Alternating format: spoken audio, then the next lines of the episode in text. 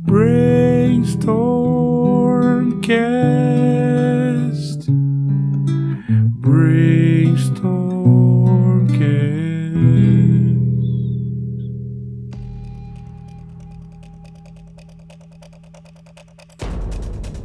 Salve, salve, monstrinhos e monstrinhas! Estamos aqui para mais um episódio do Brainstormcast, o podcast da Brainstorming Dragons. E hoje temos aqui Hausman Santos, Atila Pires, Leandro Abraão e Thiago Marinho para continuação da nossa coluna aí desvendando os mistérios do mundo de D&D falando um pouquinho mais sobre Mistara e os seus módulos. E aí, Hausman, o que, que, espera o ouvinte neste episódio? E se puder dar uma refrescada no que nós passamos no episódio passado, aí a gente segue tranquilo. Então vamos embora. Saudações, Samuel. Boa tarde, boa noite, bom dia, dependendo do horário do podcast para todo mundo. Nós falamos no episódio passado sobre o ponto determinante que foi o X1. O X1 traz para o, leitor do cenário do D&D agora um continente mapeado com várias nações para serem exploradas e jogadas. Existem descrições breves, mas ainda nesse momento não há aprofundamento de muitos detalhes, mas ele dá é, ideias de jogo para o um narrador. Nós abordamos no último as últimas quatro nações que faltavam, das 16 que abordamos nos episódios anteriores. Agora que terminamos de falar do Expert e dessas nações que aparecem no primeiro módulo, que é o X1, o Isle of Dread, agora a ideia é que a gente possa falar dos outros módulos que foram lançados para a caixa Expert e cada um deles deles quais novas regiões eles apresentam e mostram do cenário do D&D do mundo de Mistara. Maravilha. Atila, o que é que vai aguardar a gente já no primeiro módulo X aí, cara? Bom, esse módulo, né, o X2, ele é um módulo bastante especial para o cenário. Ele, junto com o X1, talvez sejam os módulos mais definidores que a gente vai entender como sendo Mistara. Ele é um módulo que vai se passar em uma daquelas nações que a gente descreveu na, na nossa última conversa, no caso Glantry. E ele é um módulo que tem uma surpresa para todos os interessados, todos os, os apaixonados por D&D, especialmente para aqueles apaixonados por um cenário específico, né, que agora está em voga de novo, que é Ravenloft, por causa do módulo da quinta edição que é o Curse of Strahd. Esse módulo X2, Castle Amber, ele é talvez que a gente poderia chamar de um protótipo do Castle Ravenloft. E ele tá em alta agora, né, Atila? Porque pela série OR, que é o Original Adventures Reincarnate, da Goodman Games, que tá relançando alguns módulos antigos, ele tá na bola da vez, né? Ele é um dos que foi revisitado agora, tanto republicado a aventura original, como entrevistas dos criadores e também adaptação para quinta edição, né? Exatamente. Tem um negócio interessante também que, se você pega o Curse of Strahd, né, do Ravenloft pra quinta edição aí, ele tem o Templo Âmbar lá, né, que é meio que a continuação do castelo. Sabia disso. Legal. Sim, é uma parte importantíssima da aventura, é o Templo Âmbar. Eu acho que o Boldway teve muito trabalho nessa época aí, em 81. Por sinal, quem tiver curiosidade aí sobre o módulo, ele usa aquela arte lá do... Uh, como é mesmo o nome do ilustrador da capa da série dos livros BX? É o Horus Otus, como é o nome dele? Erol Otus, é o ilustrador. Obrigado. Se não me engano, é um dos últimos módulos dessa série pra, do BX Beckman que vai utilizar a capa, né? Também, provavelmente, ao mesmo tempo que ele estava fazendo as ilustrações para a arte do BX, ele provavelmente também fez essa a pedido do Moldvay. O Moldvay, ele devia estar tá bem atarefado nessa época, porque ele estava no projeto do BX, ele estava auxiliando nesses detalhes para o X1, que é o Wise of Dread, e ele escreveu esse módulo X2, que foi o Castle of Amber, né? Falando no Moldvay, tem um negócio interessante que o X2 ele é, ele é a segunda parte do que a galera considera a trilogia pulp dele, né? É o X1, X2 e uma das B, se eu não me engano é B4. São aventuras mais pulp que ele fez na época, né? Que elas até são um pouquinho uhum. É o B4, isso mesmo, que é a Lost City, né? Isso, Lost City, exatamente, B4. É, a galera considera uma, uma pegada mais pulp do D&D, né? Isso é muito legal. Sim. E, e, sem falar que nessa pegada do Castle Amba, a gente vai ter aí um, um dos primeiros produtos de RPG do D&D que é baseado em adaptação literária. O resultado que a gente vai ter aí de personagens, NPCs, o cenário detalhado e tudo mais, ele é inspirado em um dos contos, aliás, numa série de contos que foram escritas pelo Clark Ashton Smith e publicou na revista Weird Tales, né? E inclusive é um material citado no Appendix N Esse trabalho de publicação, ele é de mais ou menos 1930 e ele relata uma região lá chamada de a Velha Averoin, que é uma província que ficaria de forma fictícia ali no norte da França, mas que trabalha com alguns conceitos já de é, suspense, ficção e terror numa pegada medieval. Mas ele trabalha com conceitos como bruma, é, intrigas dentro de família, é, e isso é uma oportunidade que o, o Moldvay muito interessante e que ele vai tomar proveito para desenvolver a trama quando ele trabalha com esses personagens licenciados para o módulo do X2. Sim. Inclusive, aproveitando o gancho que o Hausman já fez com relação às brumas, né? Então, já que eu dei aquele cliffhanger de falar da relação entre o X2 e o Castle Ravenloft e o I6, justamente é interessante ver o quanto que esse módulo tem em comum com o, o I6, né? Aquelas brumas é uma constante nesse módulo. Afinal de contas, você está preso ali naquele espaço restrito, que é justamente o nome do módulo, né? O Castle Amber, ou Chateau d'Ambreville, ou sei lá como pronuncia em francês. É...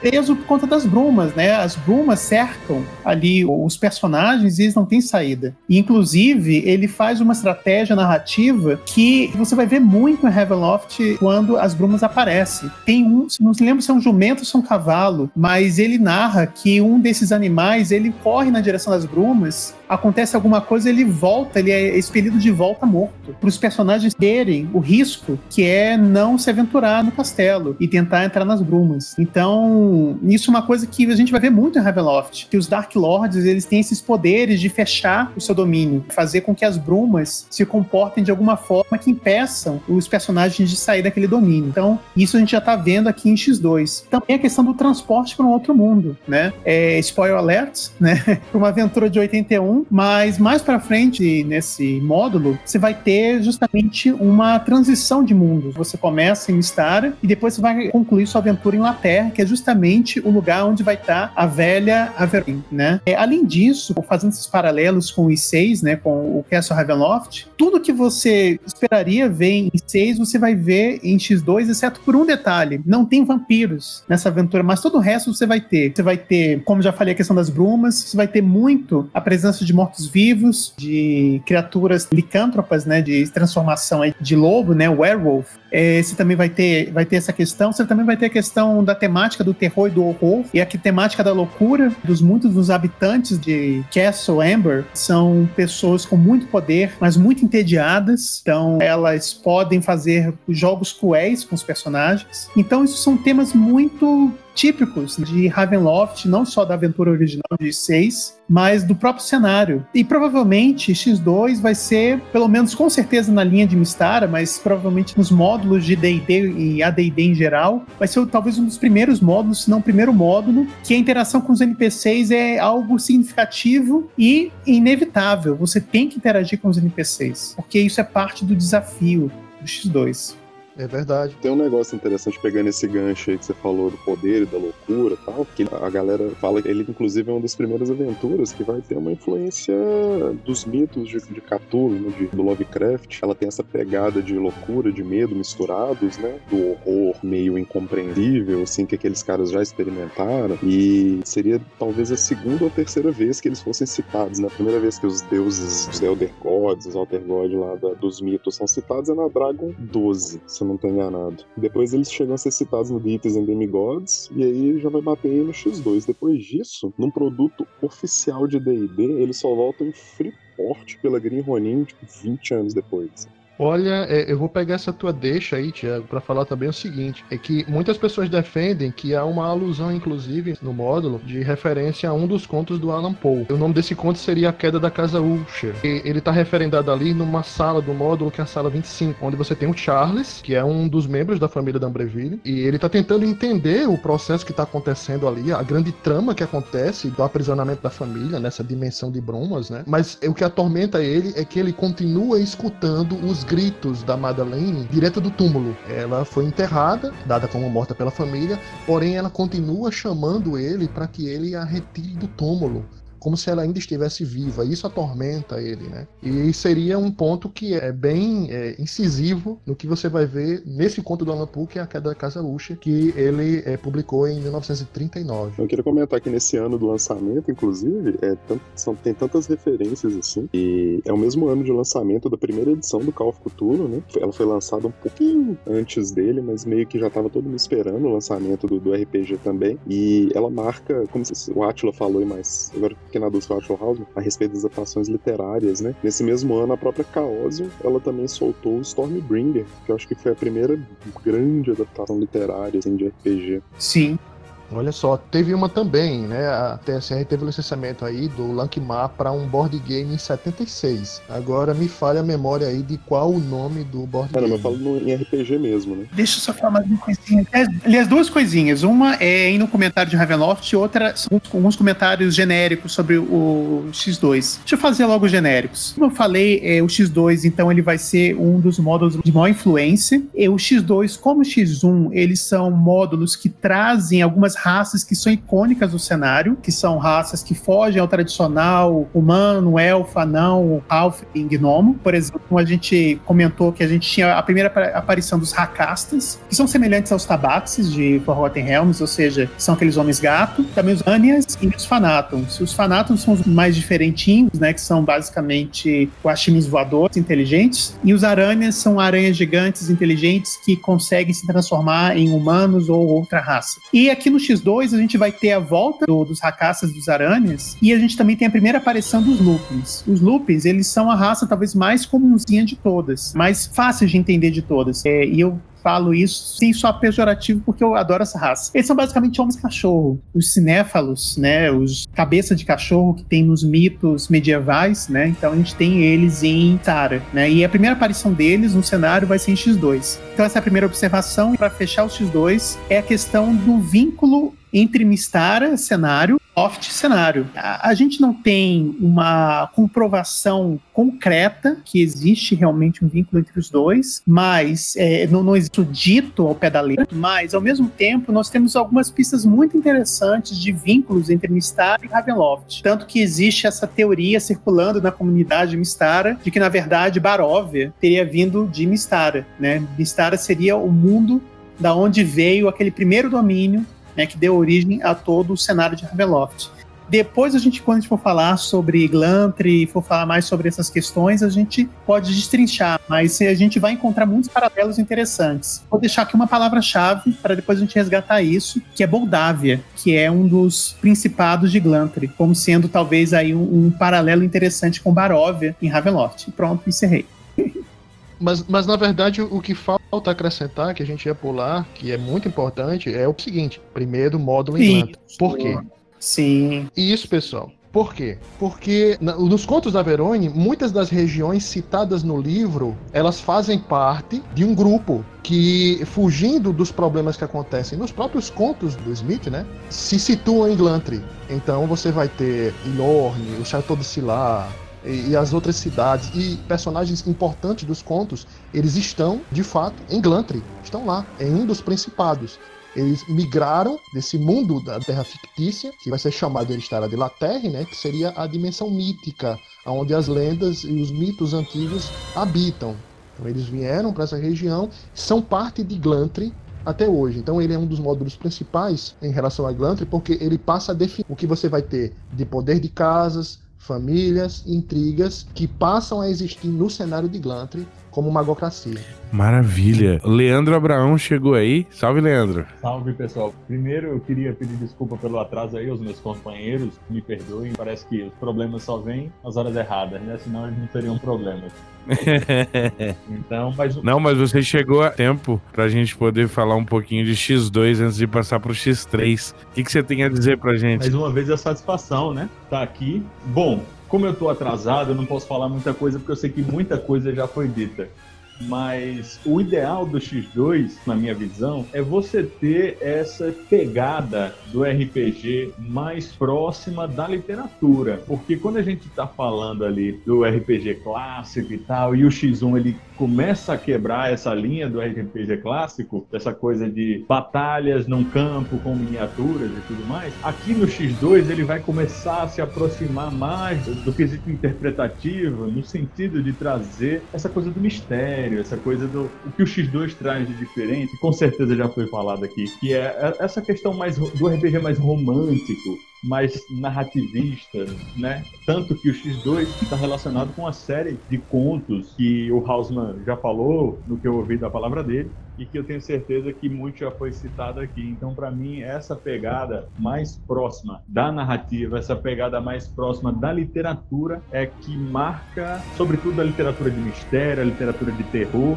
é o que marca para mim a importância do X2. Maravilha. E agora a gente cai aqui no Douglas Niles, né, de 1983, o famigerado X3, Curse of Xanaton. Quero um guia de pronúncia aí, bicho, porque esse é um dos módulos que tem os nomes mais bizarros eu, eu, pronuncio em português Xanaton, mas acredito que em inglês deva ser Curse of Xanaton, ou Xanaton, perdão. Xanaton. Provavelmente é Xanaton. Xanaton é. é?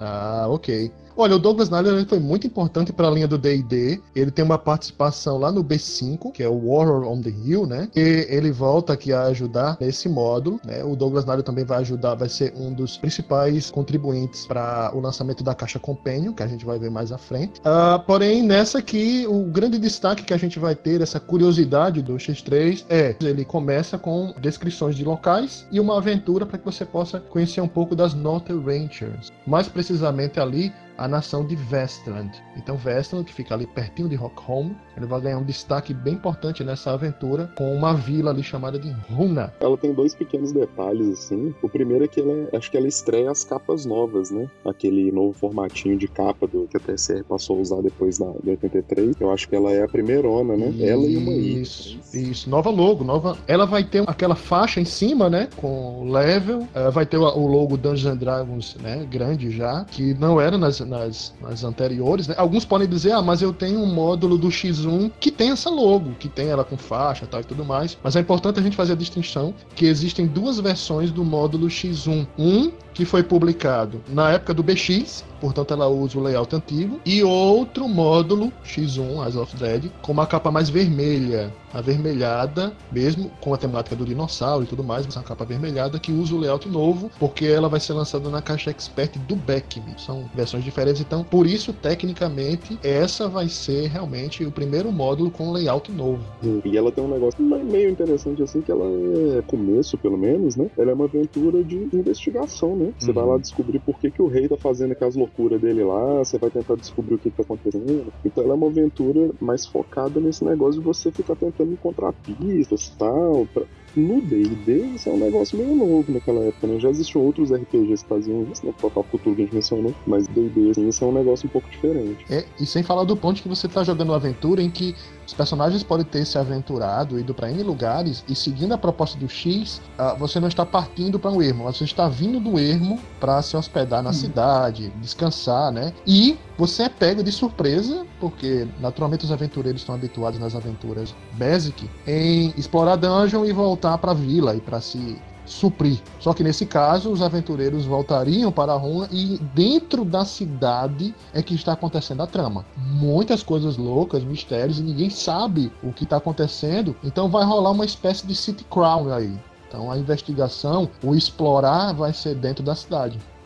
É interessante. Ele tem um pouquinho de Wilderness antes, Sim. né? Mas é bem fraquinho, né? Acho que é a parte de longe mais fraca do modo. É legal lembrar que essa parte de investigação, ela é meio City Crawl mesmo, da forma que se você não chega na pista certa, na sequência certa, tem consequências diferentes. Isso é interessante você é, levantar como inovação ou como novidade trazida para dentro do D&D, porque um dos pontos, digamos assim, mais críticos de você pensar é que os jogadores eles são, né, meio caóticos. A não ser que você faça uma campanha muito on rails, eles normalmente não fazem coisas seguindo a linha de pensamento que você está ali no seu mundo, na sua bolha enquanto mestre, imaginando. E esse módulo ele traz esse recurso para, digamos assim, você colocar os fatos numa cadência em que se eles não forem descobertos nessa cadência, tem consequências aos jogadores, fazendo com que eles repensem e retornem uhum. e façam essa sequência corretamente, não saiam, digamos assim, aleatoriamente atirando em todo o cenário, para que eles possam conseguir ganhar logo e, e, enfim, ele traz, digamos assim, essa forma didática, mas mecânica de realizar o city crawl em E a pegada do cenário, né? A gente tá falando dali da cidade fronteiriça dos North Adventures, então estamos falando de uma cidade nórdica, né? Então é uma cidade com estradas trivalem nas montanhas. Então o narrador deve estar tá trabalhando, provavelmente já nessa pegada aí, a não ser que, claro, ele queira personalizar a campanha para ele, mas se ele segue a proposta realmente do módulo, ele já deve estar tá pegando coisas como vikings, povos das montanhas do norte, aquele clima, né? Para poder trabalhar com a trama dessa aventura. E até um pouquinho de rock home, né? Sim, sim, é, você tem um forte apelo para você poder jogar com anões, porque é justamente a, cidade fronteira com Rock Home ali, então dá para fazer até uma aventura, incluindo muitos personagens anões se desejar. Bom, é lembrar também que ele, como já foi dito, ele tem essa pegadinha investigativa que vai lembrar um pouco, digamos assim, vai não lembrar, mas fazer o link ali com o X2 e vai também trazer essa proposta de trabalhar com os nórdicos e tal, que trabalha um pouco essa coisa do mito, da terra, linkado dentro daquela proposta que é apresentada lá no X1. Então ele vai seguindo continuidade, ele vai seguindo o planejamento que D&D tem para jogadores aproveitarem ao máximo todas essas coisas que a gente imagina aqui e que foram abordadas nos cenários na literatura de fantasia. Maravilha! E agora, Hausman, para onde vamos? Bom, olha só, seguindo a febre de chuva de módulos que saem em 83, para acompanhar o lançamento da caixa Basic e a caixa Expert do Beckme, a gente vai ter o X4, que também é no mesmo ano que foi lançado o X3 do Curse of Xanaton. Aqui a gente vai ter uma aventura bem especial, publicada pelo David Zeb Cook, e que é o pessoal do BX, já conhece bastante tempo o trabalho dele. Ele vai lançar uma aventura que vai ser sequenciada em dois momentos, e cada momento desse ele decide lançar em um módulo diferente. Então por isso que X4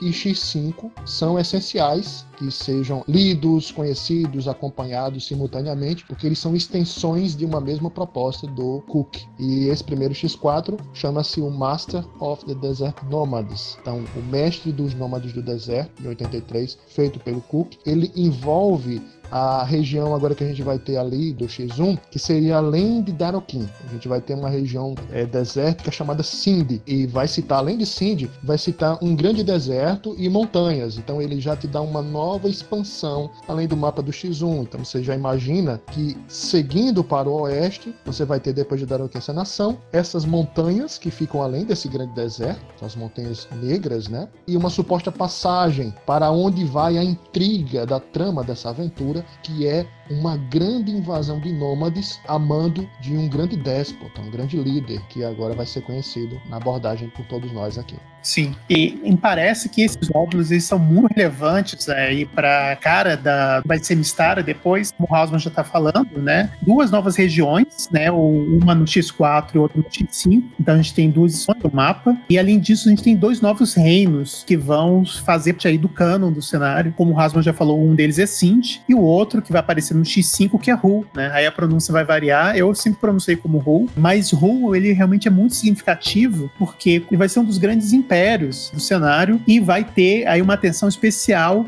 nos próximos é, materiais que vão sair do cenário. O mestre de Hu, que é justamente a pessoa referenciada no título do X4, que é o mestre dos nômades do deserto, ele é justamente um dos grandes vilões icônicos. Então, o mestre de Hu, ele também vai ser um personagem bastante importante para o cenário. É, ele é uma figura atrás envolto em sombras, né? As pessoas se referem muito a ele como mestre, mas é muito difícil você ter acesso a ele. Tem toda uma progressão de aventura, passo a passo, para finalmente os personagens terem uma noção da extensão desse mestre, do poder dele dele ou finalmente conhecê-lo. Ela tem uma curiosidade assim interessante, ela é a primeira vez que a gente vê um sistema de, de combate em massa no D&D, no D&D básico, né? E é uma aventura nível expert, né? A gente só vai ter aventuras com combate em massa de uma forma um pouco mais comum quando a gente for começar a chegar nas aventuras Companion, né? Que aí vai ter aquele War Machine, não é isso? Que é o nome da regra? Isso, isso mesmo. É, War Machine. E o ano seguinte, engraçado, esse tema de combate em massa foi forte ali, porque teve o War Machine no Companion logo em seguida, e pro AD&D saiu o Battle System no ano seguinte. Então era um negócio que tava em voga na época ali. Né? É, a gente... gente, deixa eu fazer um comentário. O combate massa não vai aparecer no X10? É, olha só, o que você vai ter, ele é um tempero no X1. Ele aponta a invasão dessas hostes, ele dá uhum. estatísticas, mas você não parte finalmente para o, combate em massa. Por quê? Como a gente vai ver quando a gente for abordar o Companions 7, o lançamento da caixa Companion, o Mentze quer dar uma continuidade à proposta do jogo dos barões, que era uma ideia de campanha para os personagens estabelecerem domínios que já remontava desde a caixa branca no Swords and Spells, se não me engano, o nome do módulo. Só que era um módulo com uma regra para combate em massa, pequenas obras e tudo mais. E o que o, o Mendes recentemente era um sistema que fosse abrangente, mas que ele suprisse o aspecto narrativo dos efeitos e não envolvesse essa dinâmica estendida do combate, porque ele queria que o foco do combate fosse para os personagens. Então, esse sistema mais subjetivo e genérico do combate vai ser desenvolvido a pedido do Mendes pelo Douglas Niles, que escreveu esse módulo do X3 do Xanaton. Então, Douglas Niles vai dar uma estudada e vai trazer essa proposta ao Mendes. Então, na época que o AD&D estava querendo desenvolver o Battle System, que trabalha com manobras e tudo mais, o Niles traz sistema suave. Ele envolve uma série de características que são determinantes no aspecto narrativo, em como um domínio é fortificado, estabelecido e seus homens treinados, e que eles vão é, nivelar um sistema de pontuação no exército. Então, no Companion, é que vai sair realmente, não vai ser em 83, mas ele sai em 84. De qualquer forma, esse sistema já estava sendo rascunhado, de modo que na série X ainda chega-se a abordar o War Machine. War Machine é citado certo? Só que nos módulos, já no finalzinho da série X, você vai ter ali o Red Arrow Black Shield, que a gente vai falar mais à frente, mas que volta a falar do mestre do deserto e vai reforçar ele para toda essa dinâmica de combate em massa, tá? No X10. Porém, aqui, nesse do Zeb Cook com o X4 e o X5, você já vai ter a intriga inicial, que descreve a extensão desse mestre, o, o poder das tropas que estão chegando, mas dessa vez ainda não descritas como estatística de combate em massa massa, mas descritas como a quantidade de criaturas e desafios que vão ser encontrados no caminho. Porém, ela casa perfeitamente mais à frente quando o narrador ou os jogadores puderem pegar o X10, porque lá eles vão ter isso numa escala macro para usar isso como realmente uma invasão de guerra e com estatísticas de batalhas que o Douglas Nally vai ter preparado a pedido do Manson. Tem uma coisa que eu particularmente adoro nesse X4, que é a capa dele, cara aquela capa, quando eu vi pela primeira vez, aquela torre que é um meio que um veículo, que sai um o Juggernaut. Essa capa é maravilhosa, que sai um, uma espécie de ariete com uma cabeça de, de carneiro e tem um rolo compressor gigante descendo uma duna imensa no deserto contra o, o que seriam os players. Cara, isso me fez assim viajar muito. Ver a imagem do Juggernaut ali me faz viajar muito, assim, muito. Importante então... você falar isso, viu, Leandro? Porque é o primeiro módulo em que a gente vai ter a aparição do Juggernaut. Criação do Cook, né? Mas é, é, o primeiro módulo que a gente vai ter é, essa Exato. criatura, vamos dizer assim, entre em parênteses, entre asteriscos, né, entre aspas, o que que seja. Ele vai ser uma criatura que você vai ter medo de ficar na frente, porque ele vai ter toda aquela questão de ter um save, ou você vai ser atropelado, e é um dano muito maciço. Então é uma novidade nova como criatura a ser colocada no cenário. Uhum. E eu acho que, inclusive, pegando o seu gancho, Hausman, é bacana a gente ressaltar que Juggernaut, ele é uma mistura de torre de cerco com ariete, mas ao mesmo tempo ele é um golem. Né? Ele é uma criatura é, animada magicamente. Então, ele não é simplesmente uma arma de cerco, ele é um monstro combatido pelos personagens.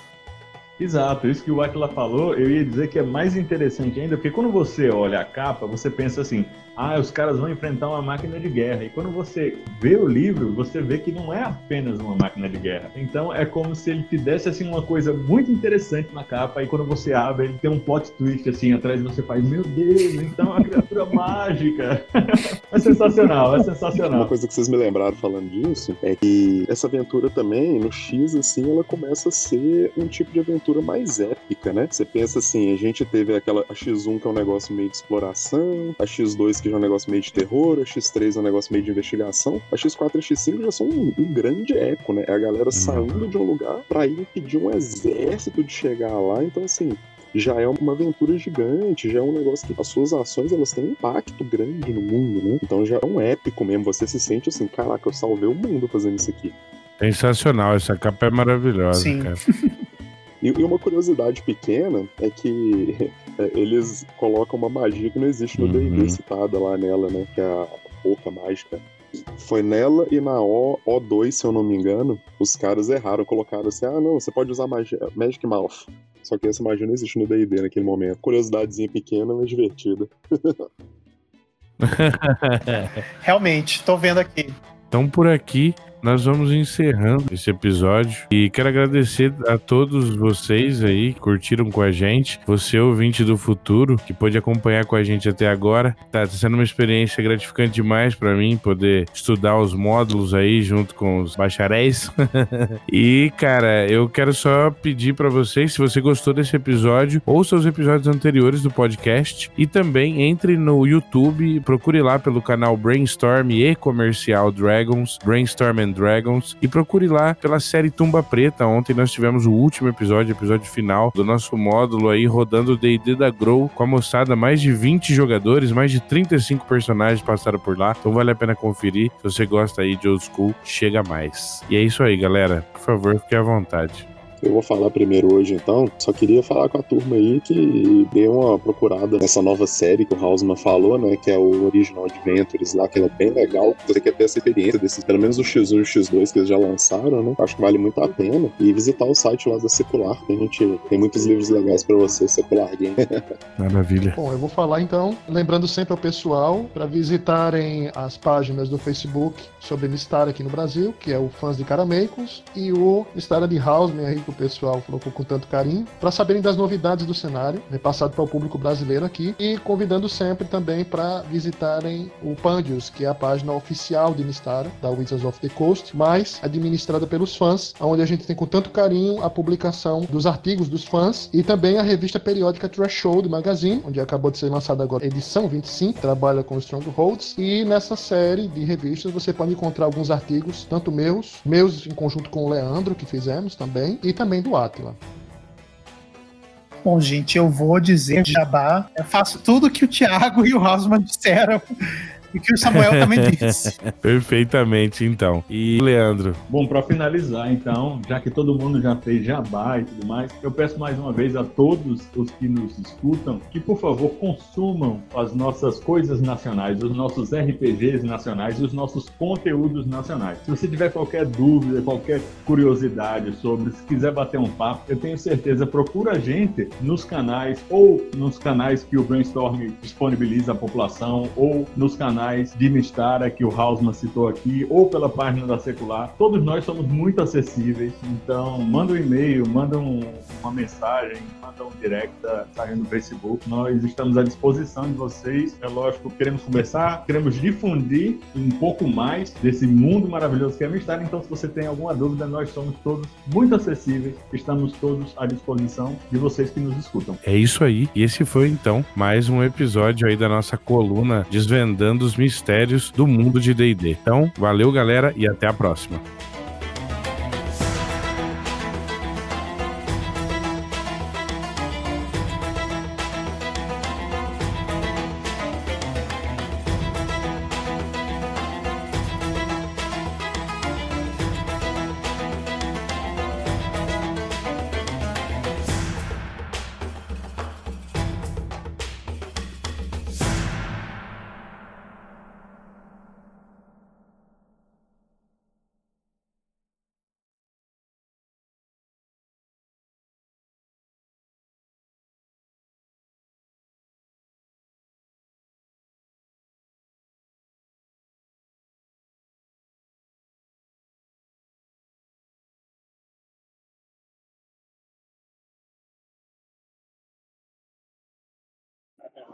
Và vấn.